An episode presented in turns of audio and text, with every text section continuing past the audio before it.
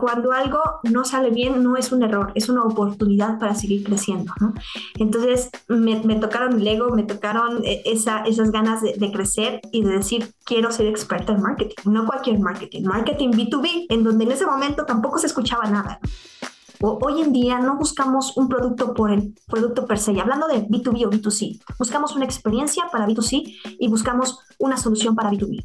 Entonces, no vendemos para convencer a alguien que nuestro producto es el mejor, es escuchamos la necesidad y con base en la necesidad nosotros ofrecemos una solución que se adapte a sus necesidades. Esa es la magia de todo. Hola, bienvenidos a una nueva conversación de CMO Latam. Hoy con Ana Laura Rodríguez, a quien escucharon al principio. Resulta que Ana es una ingeniera mecatrónica a quien la pasión por entender y comunicar productos megatécnicos la trajo al mundo del marketing. Y ahora es Marketing Manager para ABB, la empresa líder en productos y soluciones eléctricas que operan en más de 100 países. Su verdadera transición de ingeniera marketera la hizo hace varios años cuando aceptó ser Product Marketing Specialist en una compañía inmensa. Y bueno, en ese cargo demostró que cuando alguien tiene las ganas puede aprender lo que sea. E incluso llegar a ser experta en cosas como los eventos masivos, como le pasó a Ana Laura. Entonces, para aprender a crear, organizar e incluso saber cómo actuar ante eventos y otras estrategias B2B, te tenemos este episodio. Yo, te quiero preguntar un par de cosas. La primera es, después digamos que ese año, ese primer año, que era como el año de prueba de, bueno, vamos a probar a ver qué hay, ¿qué, qué es lo que a ti te termina de enamorar y decir, bueno, sí, si quiero seguir acá, no me voy a devolver a mi lado técnico y demás? Y también, ¿qué crees que es lo que enamoró a la empresa? Porque, bueno, me encanta la sinceridad con la que dices que obvio no todo funcionó, pero algo tuvo que haber salido bien, o si no sé si recuerdas una idea, una estrategia o algo que tú digas, bueno, salió bien porque pues también algo tuvo que haber pasado para que dijeran, bueno, Ana, sí, sigue después de este año. Fíjate que una de las, eh, de las experiencias que tengo bien en la mente es a los pocos meses que yo tomo la, la, coordinación, la, gerencia de marketing en esa empresa, se, no, se me ocurre hacer un evento, un evento a nivel nacional en donde pues invité a los, al equipo de ventas, a los regionales, a los gerentes. Y creo que eso es algo que les, les llamaba mucho la atención y les gustaba, que los hacía partícipes. No era lo que diga la gerente de marketing, no era como, a ver, yo soy nueva en esto y el área es nueva, ayúdame a entender a sus clientes. Yo iba a, la industria a platicar con ellos, ¿no? Y es algo que raramente se ve cuando estás de este lado, ¿no? Normalmente lo ves desde arriba, no te vas, no, vas directamente con el cliente a entenderlo. Entonces, eso es algo que creo que fue muy empático con el área, con mi director. Y bueno, total, entonces digo, vamos a hacer un evento en donde invitemos a nuestros clientes, pero hay que ponerle un nombre al evento. Y obviamente pues todos empezaron a opinar, a opinar y bueno, el punto es de que le pusimos, la empresa se llama Omron y yo le puse Omronízate. Yo no tenía ni idea del, del brand guidelines de la, de la marca. Yo dije, ah, pues, ¿por qué no conjugar el, el, el, el nombre de la empresa con, con, algo bonito que se escuche? Yo dije, Omronízate es el nombre en donde todos se van a identificar con el evento y va a ser sonado a nivel nacional. Bueno, mandamos a hacer banners, mandamos a hacer invitaciones a los clientes, souvenirs. Para no hacerte cuento largo, hacemos el evento, sale muy bien. Eh, a la semana, legal me manda a llamar a su oficina. Entonces yo ya voy, y, ¿qué será, no? No, bueno, sí que tendré que firmar un aumento o algo por el evento. no, bueno, Daniela, fue la regañiza de la vida, ¿no? O sea, me empezó a preguntar el por qué habíamos puesto ese, ese, ese, nombre, si yo sabía que no se podía conjugar el nombre, yo, oye, pero es que yo no sabía, no tenía ni idea ni siquiera que era un Brad Gailand, este, perdón, dice, no, es que a ver, ten claro que, la, eh, em, que el que no sepas no significa que no estés haciendo algo erróneo, ¿no? Entonces, pues no me corrió porque yo creo que le caí muy bien, ¿no? Y no hubo mayor impacto. Pero sí, esa fue algo que dije, a partir de aquí, tengo que empezar a estudiar y tengo que empezar a conocer porque marketing no es, no es, no es así de sencillo como se escucha, ¿no? Bueno, a las, al mes me llega una felicitación de Japón por el evento y le ponen organizate. Entonces, bueno, creo que más de México. este, y bueno, pues a partir de obviamente, pues RH eh, supo que había, había cometido un error en esta parte. Y para mí fue el parteaguas de, cuando algo no sale bien, no es un error, es una oportunidad para seguir creciendo, ¿no? Entonces, me, me tocaron el ego, me tocaron eh, esa, esas ganas de, de, crecer y de decir, quiero ser experta en marketing, no cualquier marketing, marketing B2B, en donde en ese momento tampoco se escuchaba nada, ¿no? Entonces, ahí fue donde dije, a ver, programación, lo sé, lo entiendo, me gusta, pero creo que aquí se terminó la, la ana técnica. Vamos a marketing a full.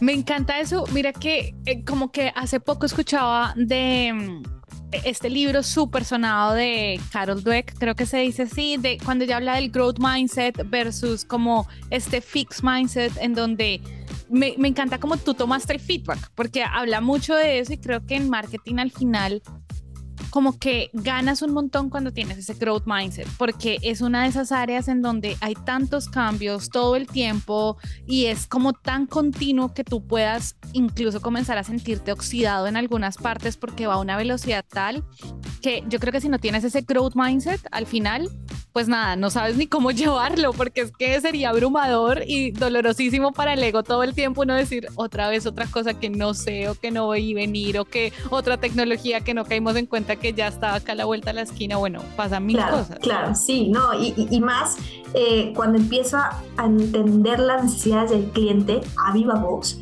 eh, muchos eran de, oye Ana, qué bueno que viniste, mira, necesito esto, esto, esto, esto, ¿no? Y conviértenlo eso en una estrategia con base a objetivos, a KPIs de, la de, de, tu empresa como tal, ahí empieza el reto, ¿no? ¿De qué manera yo voy a promover algo cuando no puedo poner un espectacular que diga se venden robots, ¿no? Pero va a ser una, otro tipo de estrategia en donde conoces otro perfil diferente con el know-how técnico y ahora sí, a ver, entiende de qué manera puedes vender esto bonito, ¿no? Y, que tenga ese approach. sí.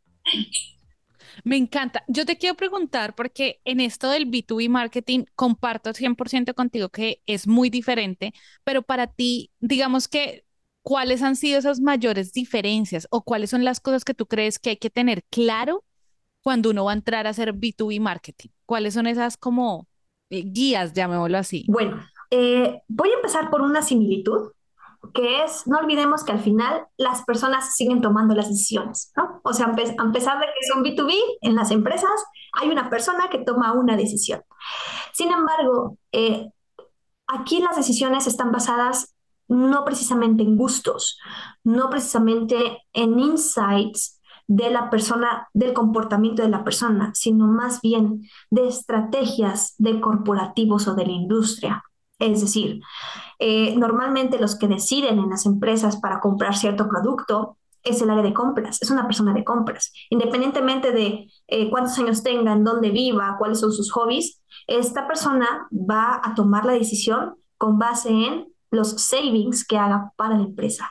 Y a veces, pues el saving es, pues tengo que elegir al producto tal vez no más, eh, pues no con mayor tecnología, sino más, más barato o el, que el vendedor me diga que va a funcionar y, y, es ya compras, ya cumplió su KPI de savings, de, de, de, ahorrar dinero a la empresa. Entonces, peleamos mucho a veces las industrias porque podemos ser el, el, que tenga mejor producto, más tecnológico, de mayor prestigio, pero si no tienes un valor competitivo en nivel económico, puedes perder una oportunidad. Entonces, esa es el primer, la primera diferencia que yo debo partirnos yo quiero hacerle un poquito de doble clic para, porque que me parece que cuando lo dices es como que, wow, sí, hace mucho sentido, resuena un montón conmigo, y luego igual pasa que hay industrias muy herméticas, por ejemplo, o sea, que no es fácil tampoco, o sea, normalmente no es que entres a la página web del corporativo y ahí diga, bueno, este año queremos, estas son nuestras metas o, incluso a veces hay muchos subtextos, ¿no? De pronto sí hay un interés en la sostenibilidad, pero no lo están diciendo tan de frente, sino es más como que después entiendes que ese es el subtexto de muchas de las eh, acciones. Entonces, ¿qué te ha ayudado a entender mejor?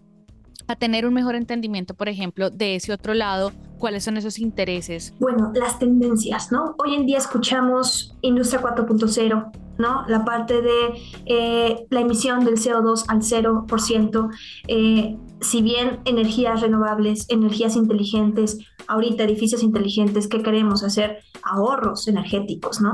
Entonces, si bien si vas con una bandera de decir, a ver, yo con base en mis pilares, en mi visión, en mis valores, soy una empresa eh, responsable en cuanto al medio ambiente. Entonces, mis productos van a ayudar también tú que logres esos objetivos. Entonces, sí debe haber una alineación, eh, quitando un poco el tema del interés o del producto o la tecnología. Hoy en día ya estamos más preocupados por el medio ambiente, estamos más preocupados por emitir, por emitir a 0% de CO2 y, y las empresas buscan que también los proveedores de ciertos productos también estén alineados con esa estrategia. Entonces, tienes que entender muy bien cuál es la base y cómo puedes tener esa banderita para poder hacer este, este, este clic con, con, tu cliente. Me parece tremendo esto que dices porque es que esto comienza a marcar justamente una diferencia muy grande como de cuando uno ve esos principios súper básicos de marketing que digamos te dice conoce a tu buyer persona y ese buyer persona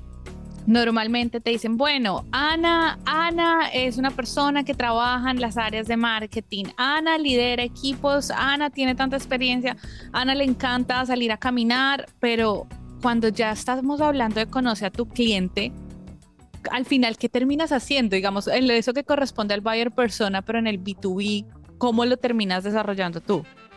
Al final los empleados se rigen por cierta misión, ¿no? Y estrategias de, de la empresa. Entonces, eh, el empleado tiene, tiene que ponerse la camiseta de la industria donde está trabajando. Entonces, si conocemos de dónde viene la empresa, si la empresa es sueca, si la empresa es española, si la empresa es de Estados Unidos, si la empresa es mexicana, cada, cada empresa, cada, cada país tiene su cultura, ¿correcto? Entonces, ahí es cuando encuentras el sentido de cómo, cómo llegarle a esa industria. Vamos a poner un ejemplo, en, en donde yo, yo trabajaba, en Umber, es una empresa japonesa.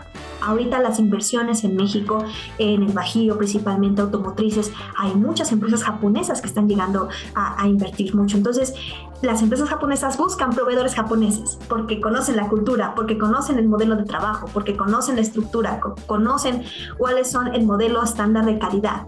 Y es difícil que puedan abrir la puerta a una empresa americana, no porque no lo cumpla, sino porque es diferente cultura, ¿no? Y la cultura japonesa es una cultura muy, muy establecida, muy, muy de orden. Y, y ahí es donde hay que generar ese, aprovechar ese, esa ventaja competitiva, ¿no?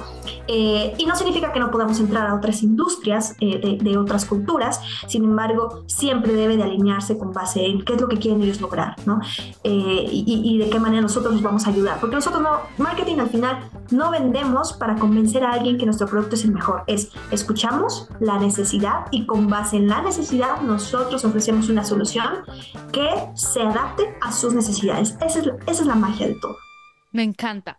Me encanta. Y una vez, por ejemplo, ya digamos que esto ya se ve que, o sea, lo tienes más que interiorizado porque hemos hecho un par de entrevistas de B2B, pero la claridad con la que hablas de B2B eh, me fascina y es impresionante. Y digamos, hace relativamente poco tú haces ese cambio también a otra empresa. Me imagino, otros retos, otra cultura, otro, otro de todo, otro producto, otro servicio, otro de todo. Cuando aterrizas en este, en tu rol, pero en esta nueva empresa, ¿cuáles son las primeras cosas? O sea, ¿cómo se vieron, no sé, tus primeros seis meses? ¿Cómo se, cómo se ve? ¿Cuáles son esas primeras cosas que tú llegas a hacer? Llego, obviamente yo estoy acostumbrada a cierto modelo de, de una empresa, llego aquí y digo, ay, mira, esto es mejor, esto no tengo, no tengo ni idea de con qué, con, con cómo hacerlo, con qué se come, ¿no? Hay que entender primero a la empresa en la que estás trabajando cuáles son los procesos que hay que seguir. Eh, la diferencia muy grande es las diferentes áreas en las con las que trabajas. Marketing siempre yo lo he enfocado como el área de servicios para clientes internos principalmente y después clientes externos. Cuando habla de clientes internos es mi principal cliente son mi equipo de ventas. Yo a ellos son los que tengo que convencer que mi producto, el producto que ellos están ofreciendo al usuario final es el más competitivo, es el de mayor calidad, te va a ahorrar, eh, va a ser productivo, va a ser eficiente. Ese es mi primer cliente. Porque si yo no, no, no, no, genero este engagement con mi, con mi público interno, mi, como mi cliente interno, no voy a generar eh, esta empatía. Y después conocer a los externos. En la empresa donde trabajo actualmente llevo no más de un mes. Entonces, el reto más alto que he tenido es volver a conocer a todos mis clientes. Hoy estoy viajando, ¿no? Viajando a, diferentes estados, entendiendo un poquito, porque sí es otro rol, es... Eh, al final, marketing es marketing en cualquier industria, eh, sin embargo, son otros productos, otras soluciones. es algo que yo, no, yo, yo tenía un know-how anteriormente, pero no soy experta. Entonces ahora son otros productos en donde yo digo, ay, este me siento un poquito débil en cuanto a la parte técnica, entonces la facilidad que tengo de entender la parte técnica pues me lleva a eso. Quiero entender el producto primero, no puedo empezar a hacer estrategias si no entiendo esto, hacia dónde va, cuál es el perfil de mi cliente y obviamente pues salir a conocer eh, qué es lo que necesita ahora este, este segmento de mercado. Ese es el mayor reto. Y digamos que en esas estrategias B2B, si ahondamos un poco, para ti, ¿cuáles han sido esas cosas ganadoras de entender o no sé si, digamos, puntualmente tengas alguna historia alrededor de cosas que tú ejecutaste y dijiste, eso fue una estrategia 10 de 10? Voy a decir algo que tal vez eh, la audiencia en algún momento me va, este, va a querer por ahí ahorcar, pero los eventos masivos. los eventos masivos en donde, em, digo, los de la industria tal vez pueden entender un poquito, hay eh, eventos muy específicos como la Hannover Messe, que es un evento de tecnología que viene de Alemania y es en donde toda la parte de automatización industrial, ves robots cargando este, carrocerías, ves cosas muy ya tecnológicas de las tendencias de industria 4.0. Son eventos que hacen mucho ruido, ¿no? De hecho, el estado de Guanajuato, en México, invirtió mucho para traer ese evento a México. Y bueno, todas las industrias grandes, todas las empresas de, renombre quieren estar ahí para, justamente crear el, el branding, el brand awareness. Sin embargo, es mucho dinero invertido. Y esas, esa, las, las, las expos o los trade shows masivos, si bien sí generan leads, pero nuestro cliente no está ahí, nuestro tomador, tomador de decisión no está ahí. Eh, eso es lo que hay que entender a veces eh, en el B2B, que no es lo mismo en B2C, porque en un B2C tú vas a un evento y haces la transacción al momento, ¿no? Si llevas un buen producto, lo vendes y ya ganaste. En un B2B no. En un B2B es llega el cliente, dice, ah, pues tengo un proyecto, quiero que ahora mi, este, no se voy a decir una, una, una, tontería, pero creo que quiero que ahora mi lavadora sea automatizada y quiero que, se, que solita pueda agarrar la ropa y lavar por sí sola, ¿no? Es un proyecto que salió, ¿no? Este, o una empresa que quiere automatizar su proceso este, para hacer refrescos. Llegan con la idea, ven los productos funcionando y dicen, ok, te, quiero esto, ¿no? Y me gustaría esto. Pero es un proyecto en B2C, en B2B, perdón. El proyecto va de tres, seis meses, un año o hasta dos años para ejecutar o para que la, la compra del producto se finalice. Entonces, es a largo plazo. Tú no ves un, un, revenue eh, inmediatamente, tú no ves un return on investment inmediatamente. Entonces, cuando inviertes mucho en un evento en un año, de repente llega este, el, controller y te dice, oye Ana, ¿cuánto retorno de inversión tuviste en este evento? dices, oye, a ver, fue apenas tres meses. Pues sí, fue apenas tres meses, dime cuánto retorno. No puedo decirte, ¿no? Porque no tengo idea. Y a veces los leads que se generan en los eventos masivos no son como decía, a veces no son los decision makers, no son los tomadores de decisión los que van, simplemente son personas que trabajan en la industria y están interesados de aprender más, pero no son los que llevan el proyecto. Entonces, una de las cosas que yo he aprendido es, para B2B, los eventos que funcionan más es cuando estás con tu cliente, con el tomador de decisión, con el que sabes que él va a decidir cuánto va a invertir, qué proyecto va a hacer, ya tiene en su KPI desde un inicio qué es lo que tiene que hacer, porque en ese momento haces un networking le das la confianza de que tus productos y soluciones funcionan y aparte les ofreces capacitación, que eso lo valoran mucho. Todos los clientes de B2B valoran mucho una capacitación porque son los que meten la mano a los productos, ¿no? a las tecnologías. Y que una marca les dé esa capacidad y ese know-how, creo que es el, gran valor que, llevan. Entonces, eventos de networking, product shows, eventos de hands-on, en donde ellos pueden agarrar la máquina, el robot, el producto y saberlo manipular, es ahí en donde se genera valor y es donde hay grandes oportunidades de, transacción, de venta y compra. Quiero seguir profundizando en eventos también porque siento que no se habla mucho de eventos mm, y porque como tú bien dices, cada vez que una empresa dice, me voy a ir a, a, este evento, ya sea como patrocinador o ya sea que tengo un stand en ese evento, es una inversión importante de dinero. Entonces, para ti, por ejemplo, ¿cuál ha sido la diferencia? Porque también me pasa incluso que a veces pues voy a eventos y digo, no sé, veo empresas con un stand, reparten tarjetas o llaveros o lo que sea, pero no sé, como que a veces tengo la sensación como que yo incluso como empresaria digo, esa empresa está perdiendo la plata porque de alguna manera no me está llamando la atención y no, no vería, digamos, cómo la gente se engancha con ellos. Entonces, ¿cuáles tú crees que son como esas buenas prácticas a la hora de, si uno ya decide ir a un evento, qué debería hacer para sacarle el máximo provecho como empresa? Crear partnerships, definitivo, ¿no? Eh, la, el, el, generar partnerships o socios con otras empresas eh, genera un valor agregado a, otras empresas, ¿no? Porque las personas hoy en día no buscamos un producto por el producto per se, hablando de B2B o B2C, buscamos una experiencia para B2C y buscamos una solución para B2B. Entonces, cuando una empresa se, se hace aliado de otra empresa para mostrar soluciones, es cuando el cliente dice, oye, a ver, ellos están haciendo algo diferente, quiero saber qué están haciendo y de qué manera lo están construyendo. Eh, vamos a poner un ejemplo ahorita, lo de 5G, ¿no? Esta, esta conectividad de 5G en la industria, ya todas las industrias quieren monitorear todo lo que está pasando para ser mucho más eficientes y productivas. Entonces, si yo llego con un producto y te digo, esto te va a ayudar a visualizar lo que está pasando en tu, en tu planta. Sin embargo, si yo no uso el 5G o no uso otros productos de otras empresas, el producto presente no les va a servir. Entonces, no vamos a ir a mostrar que mi producto es el mejor, vamos a ir a mostrar que mi producto es competitivo y aparte es aliado para mostrar soluciones con otras empresas. Entonces, eso es algo súper clave y obviamente pues ahí generas mucho más brand awareness porque no solamente tú estás proyectando tu marca, estás proyectando una alianza y la otra, y la otra empresa está mostrando esa misma alianza y su marca.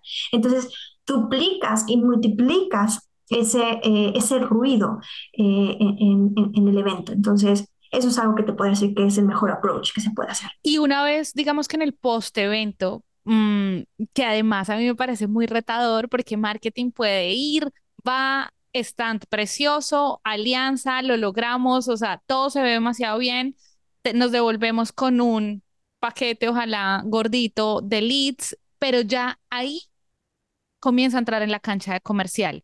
Y creo que igual, aunque entra en la cancha de comercial, igual es como una etapa muy sensible en cuanto a la experiencia, en cuanto a efectivamente lograr trabajar ese lead. ¿Qué has encontrado que también es efectivo en ese post-evento?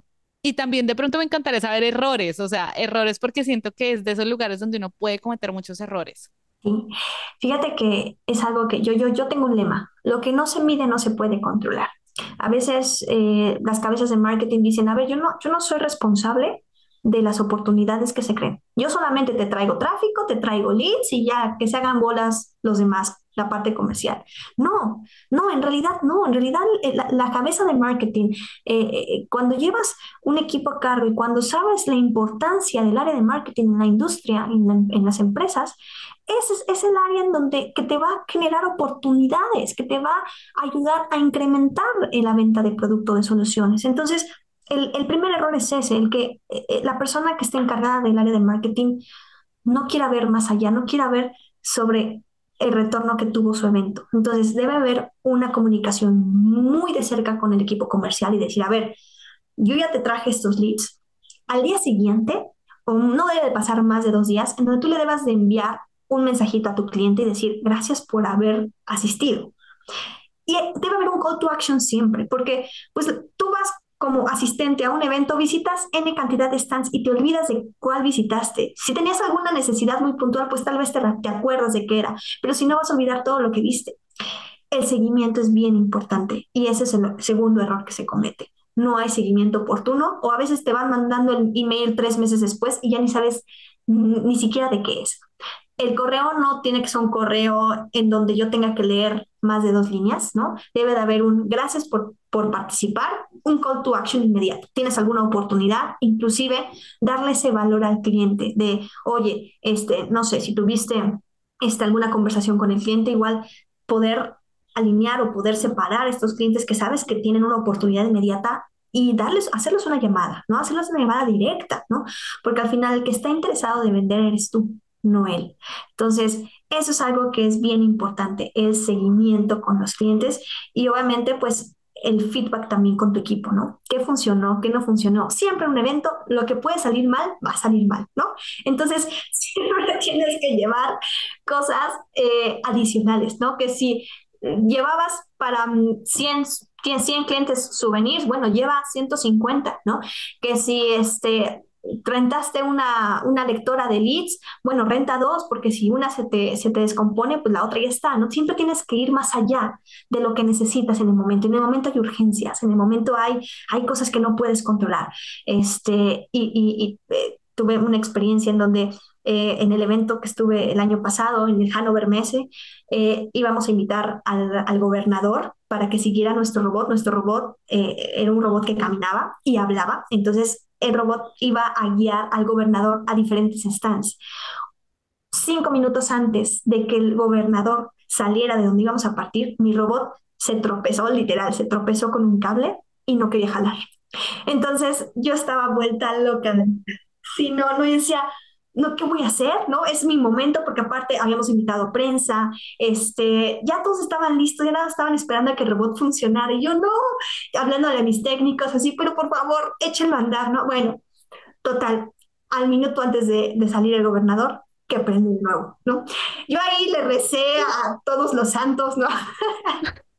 Debes estar todavía pagando esas penitencias que prometiste para que eso funcionara. Sí, creo que toda mi vida voy a estar endeudada. Pero son cosas que en los eventos pasan, ¿no? Y tienes que tener plan B. Si no tienes plan B, y no solamente en marketing, no solamente en eventos, en cualquier cosa, ¿no? Pero es eso, yo creo que las tres cosas es prevenir, eh, tener una buena comunicación con tu gente comercial y que realmente, porque al final tú como marketing invitas a tu gente comercial e invierte en tiempo. Tienes que hacerlos tienes que darles, eh, eh, tienes que, que, hacerlos parte del proyecto y no solamente como un apoyo y que te están haciendo el favor. Al final, el evento es para que ellos generen este, oportunidades, ellos tienen que ser parte de. Y, y por último, obviamente, pues el, el, el seguimiento, ¿no? Y, y, con el cliente y que el cliente diga, ah, mira, esta empresa me, me, me, me está agradeciendo por haber participado. Eso es lo que yo podría decir. Ana, qué valioso, en serio. O sea, te, te juro que me estás haciendo ver eh, la perspectiva con la que incluso podría ir un evento de una forma muy diferente, o sea, completamente diferente, completamente diferente. Yo sé que no nos va a alcanzar todo el tiempo para todo lo que te quisiera preguntar, pero hay dos más que te quiero hacer. Una, creo que hay otro lugar en donde quizás una empresa pueda explorar y es justo cuando va a un evento, pero todavía no tiene un stand, todavía, de pronto, digamos, esto puede ser en empresas que tengan un presupuesto más pequeño o primero quieren ir y ver si el evento en efecto sí tiene una atracción interesante antes de pagar un patrocinio y demás. No sé si te ha pasado, pero sí, sí me gustaría conocer como buenas prácticas cuando ya eres más como que no tienes ese lugar donde te pueden llegar los leads. Y lo otro te quería preguntar también si alrededor de estos eventos eh, también has considerado o de pronto has hecho eventos tú, o sea, organizados por tu empresa, o qué opinas, por ejemplo, ya de ser como tal no solo el que asiste, sino el que organiza el evento? Sí, pues, pues contestando tu última pregunta, sí he hecho eventos eh, y más enfocándome a eventos más como product shows, ¿no? Eh, que en donde solamente la marca está y son mucho más económicos, ¿no? Eh, no estás pagando por un lugar, porque aparte de, de, ir a un evento masivo, pagas el lugar y pagas el diseño del stand y aparte la electricidad y todo lo que conlleve, ¿no? Cuando, cuando no puedes hacer esa inversión tan grande y requieres generar oportunidades, que, que el público te conozca, que sepa sobre, sobre ti, yo lo que lo que podría aconsejar es réntate un lugar pequeño, un, una salita de hotel, que normalmente no, no, sale, no sale caro, eh, porque en realidad si tú pagas la comida de tus asistentes, el lugar del hotel te sale gratis. Entonces, eh, y generas mucho más engagement con tu cliente directo con que tengas a, tus, personales de ventas y que puedas dar una presentación sobre tu empresa, sobre tus soluciones, en cómo pueden ayudarles. Y después un pequeño, un pequeño networking en donde puedan eh, tomar eh, y comer bocadillos y generar este, este momento más de una plática común y no solamente estrictamente del negocio, es donde se genera más la confianza. Y es justamente lo que queremos. Con nuestro cliente queremos generar esta confianza, porque de confianza es cuando, cuando tomamos ciertas decisiones y cuando decimos, esta marca me gusta, esta marca me gusta porque no vino a venderme, vino a enseñarme y vino a platicarme de algo, no, no, no vino tras mi dinero, ¿no? Y eso es algo que creo que valora mucho el cliente. Eh, y, y yo, yo tengo la experiencia de hacer muchos de estos eventos más en la parte B2B, en donde llevamos equipo para que los mismos clientes puedan interactuar con el equipo y sepan cómo funciona, sepan inclusive hasta hacer prácticas para programarlos. Y, este, y bueno, pues yo hago tours, tours por, por a nivel nacional, en donde eh, este, pues selecciono a clientes de regiones y los invito, ¿no? Y eso me ha funcionado increíblemente. También, sí, bueno, sí, sí, el plan es hacer, porque al final estos eventos son más para un tema de conversión, conversión de, de oportunidades, ¿no? Y de, de, entender más de fondo las necesidades del cliente con los tomadores de decisión o los que están, eh, eh, pues, encargados de ciertos proyectos. Pero si el objetivo, porque aquí basa mucho los objetivos, si el objetivo es generar generar branding o brand awareness, de quiero que me reconozcan como empresa, de que estoy presente, pues entonces acercándose a las empresas más grandes que sí tienen el presupuesto y decir, oye, me das un espacio en tu stand, tal vez no intercambio monetario, tal vez yo te, yo te pongo un equipo y hacemos ahí el partnership que yo decía. Hay muchas empresas que dicen, sí, ¿no? Por ejemplo, yo hice un partnership con, con Dolce Gusto de Nescafé, en donde mi robot hacía... Eh, eh con la máquina del Nescafé hacía el café, ¿no? Automatizado. Entonces el robot saludaba, y ponía la cápsula en la maquinita y te daba tu café. Obviamente yo no le cobré nada a Dolce Gusto, ¿no? Al final Dolce Gusto dijo, me haces presencia en tu stand, pones mi marca y listo. Y muchas personas decían, oye, ¿vendes cafeteras? Y yo no, es solamente la solución, ¿no? Pero a ese momento, o sea, el, el, el brand awareness de la empresa estaba ahí, ¿no? Entonces, ese tipo de estrategias también funcionan mucho, tocar puertas y decir, oye, me interesa estar contigo, donde hay una empatía en, de colaboración y puede que las empresas están, están, las empresas grandes estamos muy abiertas a decir, ven, colabora conmigo, adelante. Ana, esto creo que ha sido clase maestra. Creo que nos, nos debemos genuinamente eh, hacer una versión 2.0 contigo porque se nos fue el tiempo y eso que solo hablamos eventos, pero acá incluso creo que podríamos seguir hablando más y más y más. Yo creo que hasta los oyentes seguro dirán, bueno, pero yo quiero, tengo otra pregunta para Ana. Ay, buenísimo. Oye, Daniela, pues la verdad es que un gusto, un gusto estar aquí. Me encantó este momento eh, en donde pudimos charlar. Yo compartí un par de, de, de, de, experiencias que he tenido y sí, tenemos que ser el 2.0. Tengo un buen de cosas que, que, me gustaría compartir a la audiencia y, y, bueno, creo que muy pocas veces se habla de B2B y yo con gusto poder, poder eh, pues platicar acerca de lo que he vivido y también de, esos errores y aciertos que, que que he hecho en mi vida. Entonces, con gusto yo acepto esa invitación las veces que tú quieras. Gracias por escuchar esta conversación. Les quiero contar que además de nuestro Instagram CMO-Latam, nos estamos poniendo súper activos en YouTube. Vayan a nuestro YouTube de Naranja Media Podcast, donde van a encontrar una playlist de solo CMO Latam con shorts y contenido muy interesante. Además, también van a poder escuchar varios de los episodios. Este episodio fue posible gracias al equipo de Naranja Media. La producción de este episodio estuvo a cargo de Oriana Bosa, edición por Ana María Ochoa, booking por Catherine Sánchez y diseño de sonido a cargo de Alejandro Rincón. Yo soy La Negra y nos vemos muy pronto. Tengo una recomendación más para hacerles. Estamos abriendo, o bueno, en realidad es el newsletter que ya teníamos, pero ahora decidimos enfocarlo según las necesidades de ustedes y ahora tenemos dos newsletters. El primero, de creadores de contenido para creadores de contenido, pueden ir a naranjamedia.co y suscribirse. O el segundo, de empresarios para empresarios, en donde van a encontrar también herramientas, anécdotas, tips e información muy útil para fortalecer nuestras empresas o bueno, quizás para darles luces en sus emprendimientos si es el caso. Entonces, si están interesados, vayan a emprendete.com.co y también se van a poder registrar. De nuevo, gracias por escucharnos.